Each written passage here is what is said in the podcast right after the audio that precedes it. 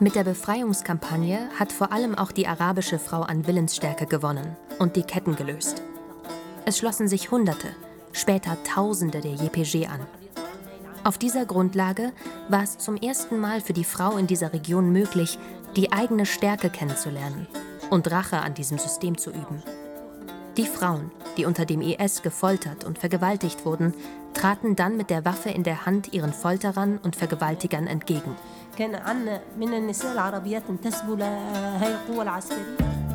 Ihr Wille als Waffe. Zehn Jahre Frauenrevolution Rojava. Mit der Kalaschnikow in der Hand verteidigen Frauen Rojava, arbeiten in Kooperativen, in denen es nicht nur um Profit, sondern vor allem um gegenseitige Bestärkung geht, leben kollektiv in autonomen Frauenstrukturen und gestalten in Räten das politische Geschehen, mitten in einem Gebiet, das von verschiedenen Seiten angegriffen wird. In der Region der Selbstverwaltung von Nord- und Ostsyrien, auch Rojava genannt, wurde 2012 die Frauenrevolution ausgerufen.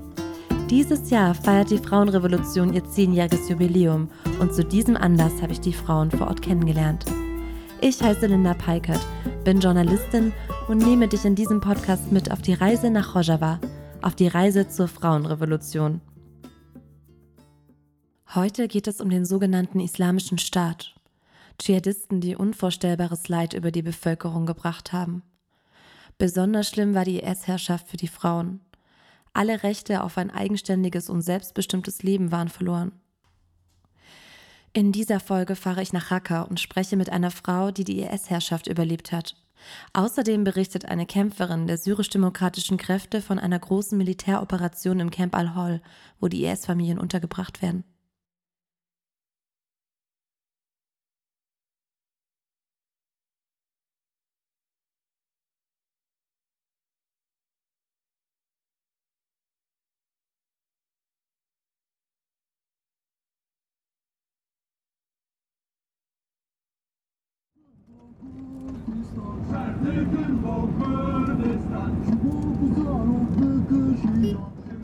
Ich mache mich auf den Weg nach Raqqa. Wir fahren an nomadisch lebenden Stämmen vorbei, die sich mit ihren Schafherden und großen Liederzelten nahe der Straße niedergelassen haben. Dann verwandelt sich die steppenartige Landschaft zu einer feinen Sandwüste, die bis zum Horizont reicht. Angekommen in Raqqa herrscht Leben auf den Straßen der ehemaligen IS-Hochburg. Frauen und Männer erledigen Einkäufe, überall gibt es kleine Geschäfte und die zerbombten Häuser werden mit viel Eifer wieder aufgebaut. Unter einem kleinen schattenspendenden Dach vor der Fraueneinrichtung Sunubia wartet Ruth bereits auf mich. Sie hat die IS-Zeit in Raqqa überlebt und ist heute in dieser Fraueneinrichtung aktiv. Ruth trägt ein langes, beerenfarbenes Kleid und lächelt mich freundlich an. Sie bittet mich herein. Zenubia ist eine Institution, um eine Lösung für die Probleme der Frauen in Raqqa zu finden und zur Veränderung der Situation beizutragen. Das ist eine Antwort auf die Situation der Frauen unter dem Assad-Regime, unter der Freien Syrischen Armee oder auch unter dem IS, die unvorstellbare Gewalt und Folter der Frauen ausgesetzt waren und die Sklaverei der Frauen unterlagen. Dem etwas entgegenzusetzen und Antworten zu finden. Während des arabischen Frühlings 2011 verlor das Assad-Regime die Macht in Raqqa. Die Freie Syrische Armee kontrollierte die Region, unter ihnen viele Dschihadisten. Es gab keinen Raum für Frauen. Frauen hatten weder unter Assad noch unter der Freien Syrischen Armee die Möglichkeit, sich frei zu entfalten oder selbstbestimmt zu leben. Doch dann kam es noch schlimmer. Die Terroristen des sogenannten Islamischen Staats eroberten die Stadt. Achtung, im Folgenden berichtet Ruth von expliziter Gewalt gegenüber Frauen. Die Situation der Frau unter dem IS zu verstehen ist nicht so einfach. Unter dem IS wurden die Frauen dazu gezwungen, nur schwarz zu tragen und nur voll verschleiert aus dem Haus zu gehen. Es wurden für alle Bereiche des Lebens ganz klare Regeln aufgestellt, die die Frau zu einer Ware des Mannes erklärten. Wenn eine Frau nur den Anschein machte, einer Regel nicht zu folgen, kam es zu Auspeitschungen, Vergewaltigungen oder Hinrichtungen durch Steinigung. Das gesamte Strafsystem des IS war darauf ausgerichtet, die Gesellschaft, vor allem aber die Frau, zu unterdrücken. Unter dem IS war es normal, dass ein Mann drei, vier oder fünf Frauen heiratete und für seine Bedürfnisse benutzte. Wenn ein IS-Kämpfer ein Mädchen schön fand, ging er erst zu der Familie, um nach ihr zu fragen. Wenn die Familie sie ihm nicht geben wollte, wurde sie entführt. Wir haben alle die Gräueltaten des IS im Fernsehen gesehen, Berichte darüber gelesen. Es war schrecklich, aber auch weit von der eigenen Lebensrealität entfernt. Nur schwer zu begreifen, wie es den Menschen, besonders den Frauen damals in Raqqa ging. Jetzt sitze ich Ruth gegenüber und es bleibt schwer, sich vorzustellen, was diese selbstbewusste, fröhlich wirkende Frau in dieser Stadt, in der wir uns gerade befinden, durchmachen musste. Über ihre ganz persönlichen Erfahrungen während des IS möchte sie nicht sprechen. Sie war während der gesamten Zeit der IS-Besatzung in Raqqa. Ich frage sie, warum.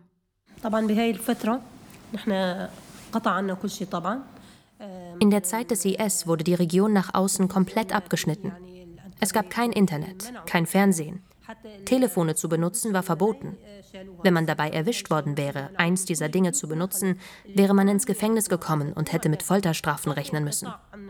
Aus dieser Region zu fliehen oder rauszugehen war nicht möglich. Die Region wurde mit Minen umlegt. Dann hat der IS Kobane angegriffen, um somit ganz Nordsyrien zu besetzen. Aber in Kobane war der IS mit einem sehr starken Widerstand konfrontiert. Damit hatten die Dschihadisten nicht gerechnet. Besonders der Widerstand der Frauen, der YPG, hat die Eroberungswelle des IS gestoppt und umgekehrt. Mit dem Sieg Kobanes über den IS haben auch wir hier Hoffnung geschöpft, dass vielleicht ein Ende des IS-Regimes möglich sein könnte. Jahresbeginn 2015. Kubane konnte sich vom IS befreien. Es war ein blutiger Häuserkampf. Aus der Luft bekamen die kurdischen Einheiten YPG und YPG von der internationalen Anti-IS-Koalition Unterstützung. Besonders von der US-Luftwaffe. Danach gingen die Bilder der YPG-Kämpferinnen um die Welt. Sie haben maßgeblich zum Sieg über den IS beigetragen. Die IS-Kämpfer haben keine Angst, in ihrem vermeintlich heiligen Krieg zu fallen. Manche streben es sogar an, um so schneller zu Gott zu kommen. Frauen sind in ihrer Ideologie allerdings haram, also unrein. Wenn sie von einer Frau getötet werden, würden sie nicht mehr in den Himmel kommen. Wenn die IS-Kämpfer die Gesänge der Fraueneinheiten YPG hörten, rannten einige um ihr Leben, andere ergaben sich. So wird das zumindest hier in Nordostsyrien erzählt.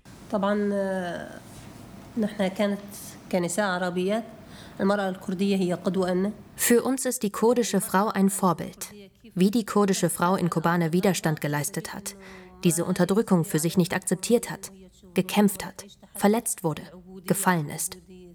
Das hat uns ermutigt, diese Sklaverei nicht zu akzeptieren, sondern für die eigene Freiheit und die eigene Würde konsequent zu kämpfen.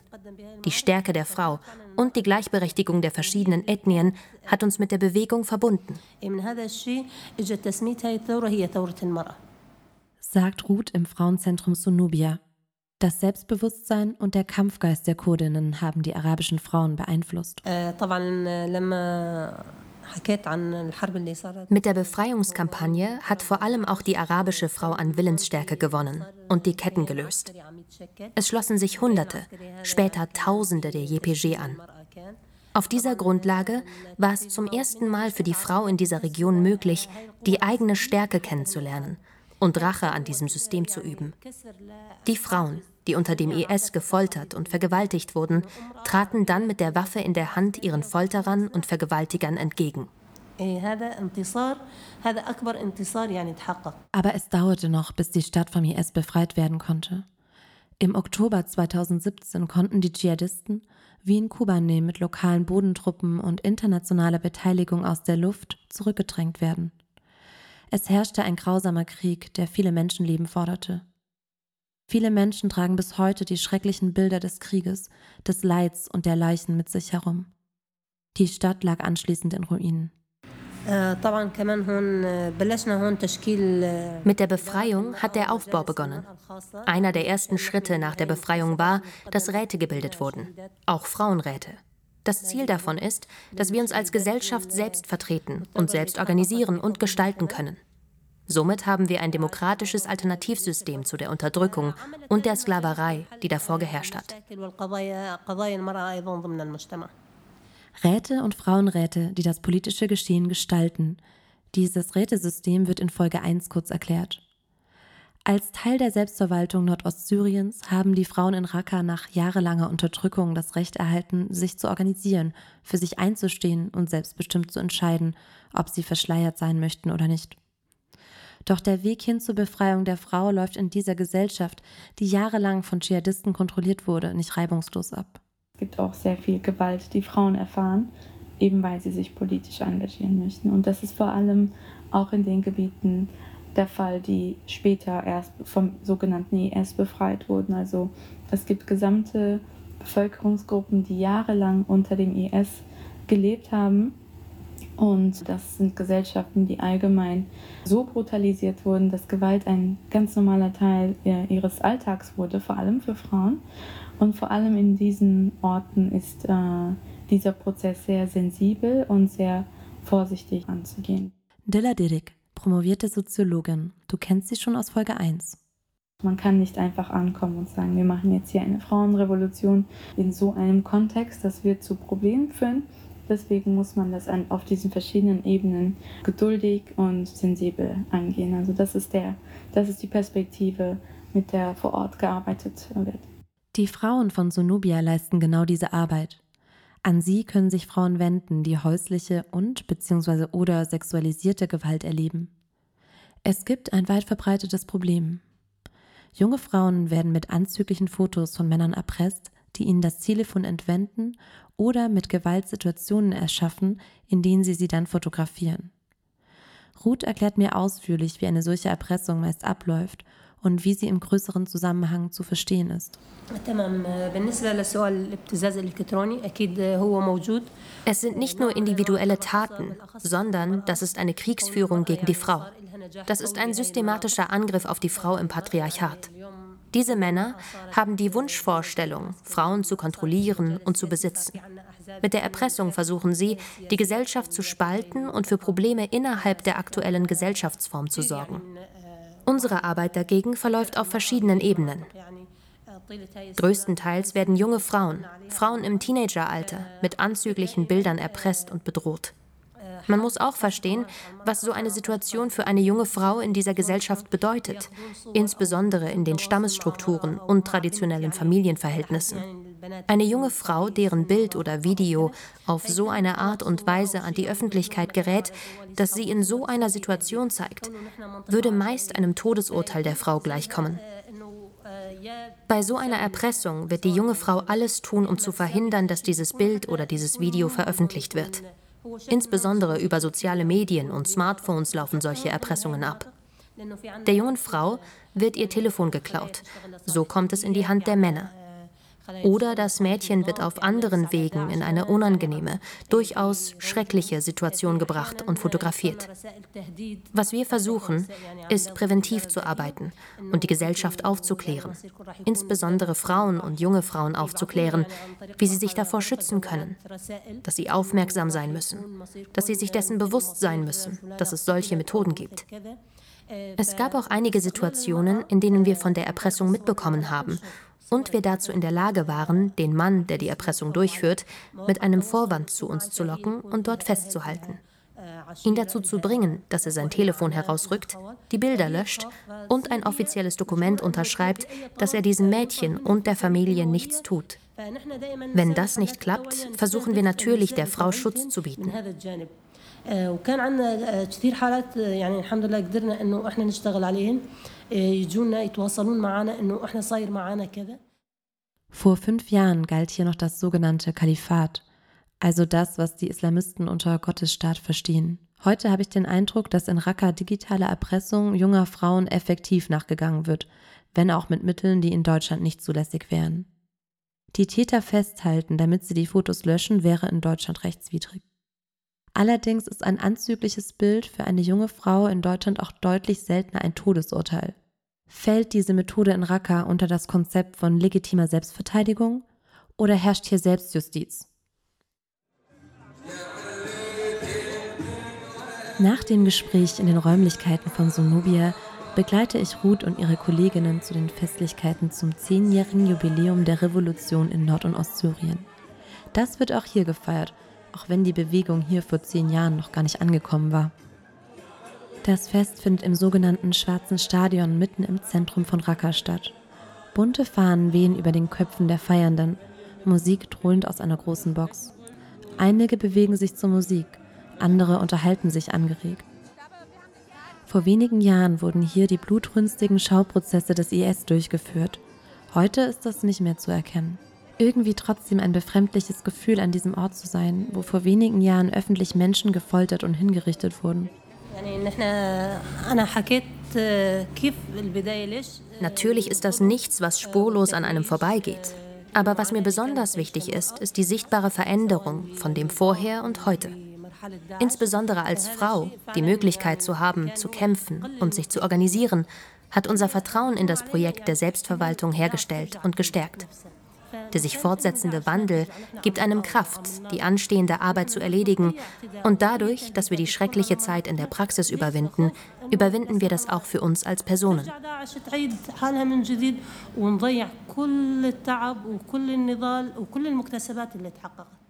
Die Terroristen des sogenannten Islamischen Staats konnten militärisch besiegt werden. 2019 fiel ihr letztes Einflussgebiet in Nordostsyrien, Derisor. Doch das heißt nicht, dass es den IS nicht mehr gibt. Man hört in Europa nur noch wenig von den islamistischen Terroristen, aber erst im Januar gab es ja den großen Gefängnisausbruch in Hasseke. Vielleicht erinnerst du dich an diesen Vorfall. Der wurde schon in Folge 1 dieses Podcasts erwähnt und war für mich der Auslöser, mich mehr mit der Region zu beschäftigen. Am Donnerstagabend hatten mindestens 100 IS-Dschihadisten das Gefängnis Ruwairan in der Stadt El-Hasaka im von Kurden kontrollierten Nordosten Syriens überfallen, um inhaftierte IS-Kämpfer zu befreien. Es soll sich um den schwersten Angriff von IS-Extremisten seit dem Fall ihres sogenannten Kalifats vor drei Jahren handeln. Hier hast du gerade den ARD-Korrespondenten Jörg Striak in BR24 gehört. In diesem Gefängnis nahe Hesseke sitzen die IS-Kämpfer und ihre Familien, die Frauen und Kinder, wurden zum Großteil in das Camp Al-Hul gebracht. Das Camp Al-Hul liegt in der Nähe der Stadt Heseke. Es wurde im Zuge des Zweiten Golfkriegs in den 1990er Jahren für irakische Geflüchtete errichtet. Heutzutage ist El-Hul weltweit bekannt, weil hier besonders viele als äußerst gefährlich geltende Dschihadisten leben. Aber nicht nur. Weiterhin finden hier im Camp auch Menschen Unterschlupf, die wegen Krieg oder Terror ihre Heimat verlassen mussten. Insgesamt leben laut aktuellen Angaben der lokalen Sicherheitskräfte etwa 55.000 Personen in El Hol.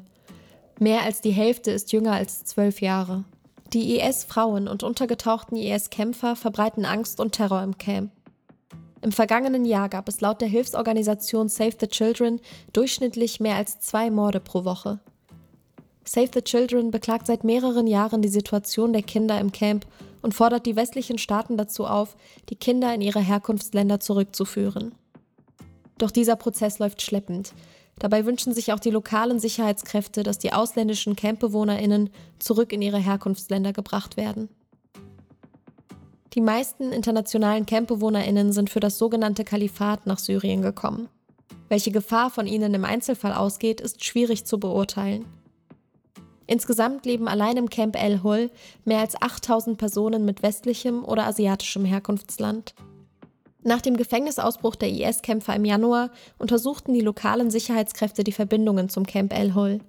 Ihr Ergebnis: IS-Schläferzellen aus El Hol hätten den Gefängnisausbruch tatkräftig unterstützt.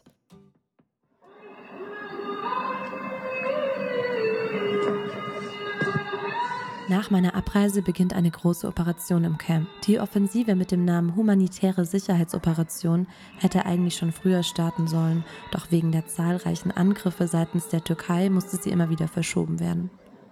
Am 25. August ging es dann aber los. Silava Kamishlo, Kämpferin einer Kommando-Spezialeinheit der syrisch-demokratischen Kräfte, war an dieser Operation beteiligt. Über Kontaktpersonen vor Ort ist ein Interview möglich. Wir konnten sehen, dass sich der IS ernsthaft reorganisieren konnte. Und deswegen haben wir diese Operation hier angefangen. Der Einsatz war für die syrisch-demokratischen Kräfte gefährlich. Es wurden Maschinengewehre, Pistolen, Handgranaten, Munition, Dolche, Messer, TNT und weitere gefährliche Gegenstände sichergestellt. Zwei Beteiligte der Operation wurden bei einem Fluchtversuch von IS-Mitgliedern getötet. Das wird am Ende der Operation bei einer Pressekonferenz der Sicherheitskräfte verkündet. Sie beleidigten uns. Sie hoben den Zeigefinger zum Zeichen des islamistischen Gruß und zeigten uns per Handbewegungen, dass sie uns den Kopf abschneiden wollen. Die Kinder warfen Steine auf unsere Autos. Sie beleidigten uns. Sie sind sehr stark mit der islamistischen Ideologie verbunden. Sie haben vor uns offen gesagt, dass sie Mitglieder des Islamischen Staates und darauf stolz sind. Es habe über 200 Verhaftungen gegeben. Die große Gefahr? Die IS-Frauen im Camp hätten wohl ihre Kinder ausgebildet, damit sie den Kampf ihres Vaters fortführen können. Wir haben viele leere Zelte gefunden, die dafür genutzt wurden, Kinder auszubilden. Ihnen wurde beigebracht, wie man Menschen köpft, schlechte und unmoralische Dinge. Außerdem seien bei der Operation sechs Frauen befreit worden, die in Zelten und in von den IS-Schläferzellen gegrabenen Tunneln gefunden worden seien. Sie seien malträtiert und gefoltert worden. Das Camp Al-Hol, genau wie die IS-Gefängnisse, implodieren irgendwann noch. Die Herkunftsländer sollen ihre Verantwortung übernehmen und ihre Staatsangehörigen zurücknehmen. Diese Forderung habe ich während meiner Reise von vielen Seiten zu Ohren bekommen zum Beispiel auch von einem freiwilligen Helfer des UN-Kinderhilfswerks UNICEF.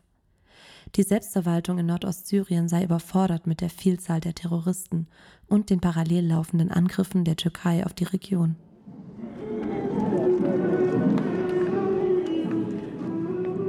Zeitsprung zurück zu meiner Reise. Ende Juli, wieder nahe Hasseke. Mehrere tausend Menschen versammeln sich auf dem Friedhof der Gefallenen nahe Hasseke. JPG, JPG und andere Einheiten der syrisch-demokratischen Kräfte salutieren. MedienvertreterInnen versuchen, die Stimmung einzufangen. Männer, Frauen und Kinder liegen sich in den Armen, weinen, rufen, die Gefallenen sind unsterblich. Drei blumengeschmückte Särge werden durch die Menschenmenge getragen. Darin liegen Cian Tolildan, Rosh Chabur, Barin Botan. Alle drei sind Teil von YPG. Sie saßen gemeinsam im Auto, waren auf dem Rückweg einer Frauenkonferenz in Kamischlu, als eine türkische Drohne auf ihr fahrendes Auto einschlug. Ronahi kennst du schon aus Folge 4. Sie ist Internationalistin und seit zwei Jahren bei YPG International. Ich treffe sie und andere Frauen aus ihrer Einheit bei der Trauerfeier, die Gesichter schmerzverzerrt. Später schickt sie mir eine Sprachnachricht. Ähm, ich habe von dieser Nachricht tatsächlich im Internet erfahren. Ich habe äh, Nachrichten nachgeguckt und dann stand da, dass die Identitäten von den drei Gefallenen in der Drohnenattacke nahe Kammschluck bekannt gegeben wurden und ich habe den diese Nachricht aufgemacht und dann ja ist das passiert was du immer hoffst dass es nicht passiert Du siehst das Bild von einer Freundin, die dir nahe stand, die du kanntest. Ja, ähm, für mich ist es sehr schwer gewesen, der Verlust. Ich war mit einer der Freundinnen, mit der Rusch, ähm, sehr eng verbunden. Sie war sehr lange meine Kommandantin ähm, und ich habe sehr, sehr viel von ihr gelernt. Sie war für mich ein sehr großes Vorbild. Sie war so stark in dieser Revolution der Frauen. Sie war wirklich eine Vorreiterin. Sie hat mir gezeigt, wie mit der Willenskraft von Frauen wirklich die Welt verändert werden kann, wie diese Revolution siegreich sein kann. Ähm, genau, und ich habe, natürlich ähm, war es sehr schmerzhaft.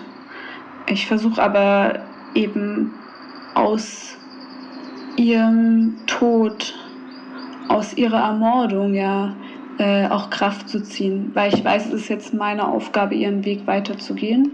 Es ist meine Aufgabe, ihre Wünsche, ihre Ziele und ihren Kampf weiterzuführen. Und deswegen werde ich so auch auf ihrem, ihren Spuren weitergehen. Ähm, ja, ich kannte eben Heval Rouge, wie eine Freundin, sehr gut. Ähm, Heval Jian kannte ich vom Sehen und äh, Heval Barin kannte ich persönlich nicht, aber ich glaube, es ist wichtig zu verstehen, dass es am Ende für uns eigentlich gleich ist, ob wir die Freundin persönlich kannten oder nicht, weil wir sind alle durch unseren Kampf verbunden. Es könnte jede von uns treffen, jeden Tag. Weil warum sind wir denn Feinde der Türkei? Weil wir Teil dieser Revolution sind, weil wir für die Befreiung der Frau kämpfen. Und ob die Genossin direkt neben mir, die Genossin, äh, die gerade am anderen Ende äh, Nordostsyrien kämpft oder eben ich selber falle, macht eigentlich keinen Unterschied. Es ist ein Angriff auf uns alle. Zwei von den drei Frauen waren im Spezialkommando Yad. Die Kämpferinnen und Kämpfer von Yad sind darauf spezialisiert, den IS und die islamistischen Schläferzellen zu bekämpfen. Die Gefallenen waren bekannte Figuren der Frauenrevolution. Es gab einen regelrechten Aufschrei. Es war natürlich mit viel Schmerz verbunden, mit viel Empörung, weil diese drei Freundinnen, das waren die Vorreiterinnen der Frauenrevolution, die Vorkämpferinnen im Kampf gegen den Islamischen Staat. Und gerade Herr Valjian war ähm, eine große Partnerin der Koalition gegen den Islamischen Staat, wo übrigens auch die Türkei Partner ist. Und sie hat damals wie auch heute den Kampf gegen den Islamischen Staat angeführt. Und ein Angriff auf sie ist zum einen natürlich ein Angriff auf die Frauenrevolution, zum anderen aber auch eine immense Stärkung des Islamischen Staates. Ein Angriff der Türkei auf Nordostsyrien, der dem IS in die Hände spielt. Schließlich wurden zwei Kämpferinnen getötet, die explizit auf die IS-Bekämpfung spezialisiert waren. Die Türkei hat schon damals, als der Islamische Staat noch in seinem alten Kalifat gekämpft hat, ähm, den Islamischen Staat immer wieder unterstützt. Zum einen aus der Luft mit gezielten Angriffen auf unsere Kräfte, aber eben auch unter anderem durch Wasserkontrolle, wie ein Beispiel aus 2015 zeigt, wo die christlichen Gebiete in Tel Temer angegriffen wurden und zeitgleich die Türkei äh, die Dämme geöffnet haben und so den Fluss Rabur geflutet haben. So konnten zum einen die Kräfte Kräfte in Tiltemmer sich gegenseitig nicht unterstützen, aber eben auch die Zivilbevölkerung nicht vor dem islamischen Staat fliehen und es wurde ein Blutbad angerichtet dort. Die türkische Botschaft möchte sich zu diesen Vorwürfen scheinbar nicht äußern. Eine Antwort auf die Anfrage des NDs nach einer Stellungnahme zu diesen konkreten Anschuldigungen blieb aus. Runahi fährt fort. Aber auch heute zeigen viele Beispiele, wie die Türkei ganz gezielt den Islamischen Staat unterstützt.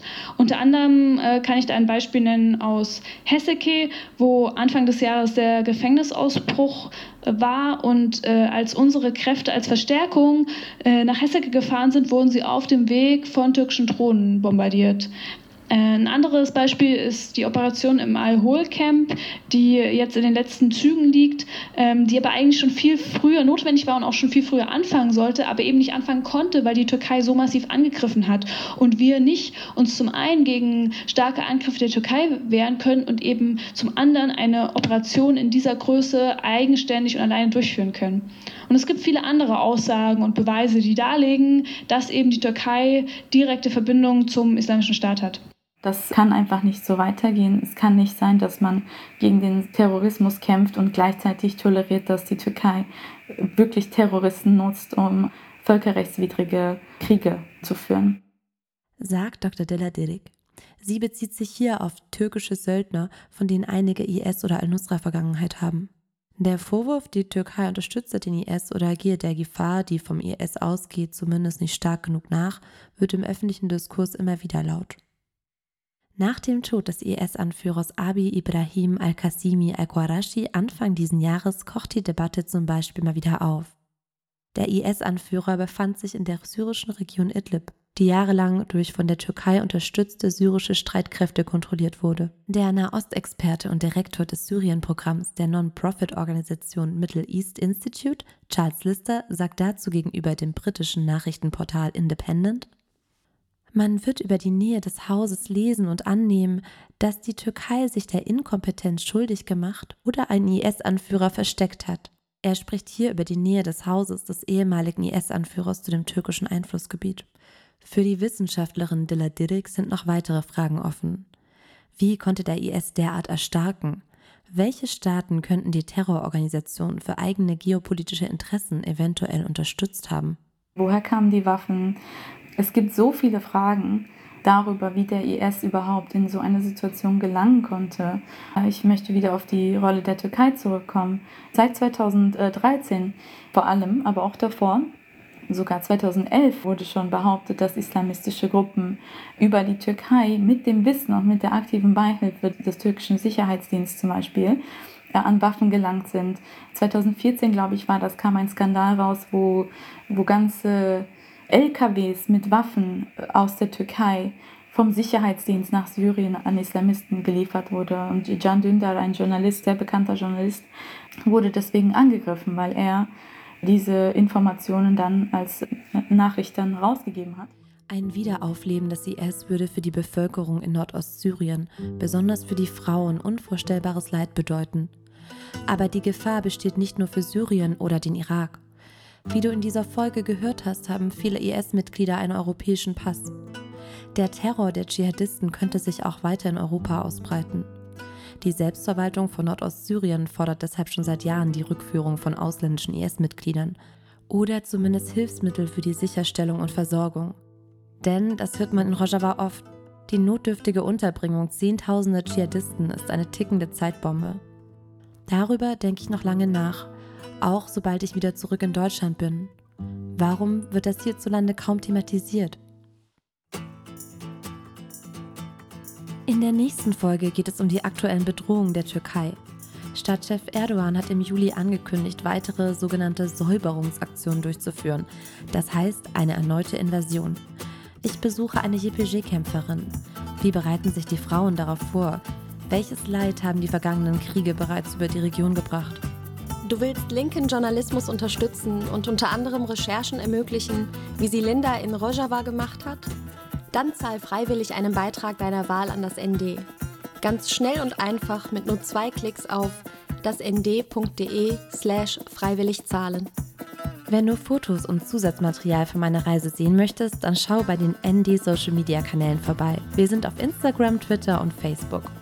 Wenn dir der Podcast gefallen hat, freue ich mich über eine Bewertung bei Spotify oder iTunes oder wo auch immer du diesen Podcast hörst. Lass uns auch gerne einen Kommentar da und abonniere den Podcast, dann verpasst du keine Folge. Ihr Wille als Waffe. Ein Podcast des ND.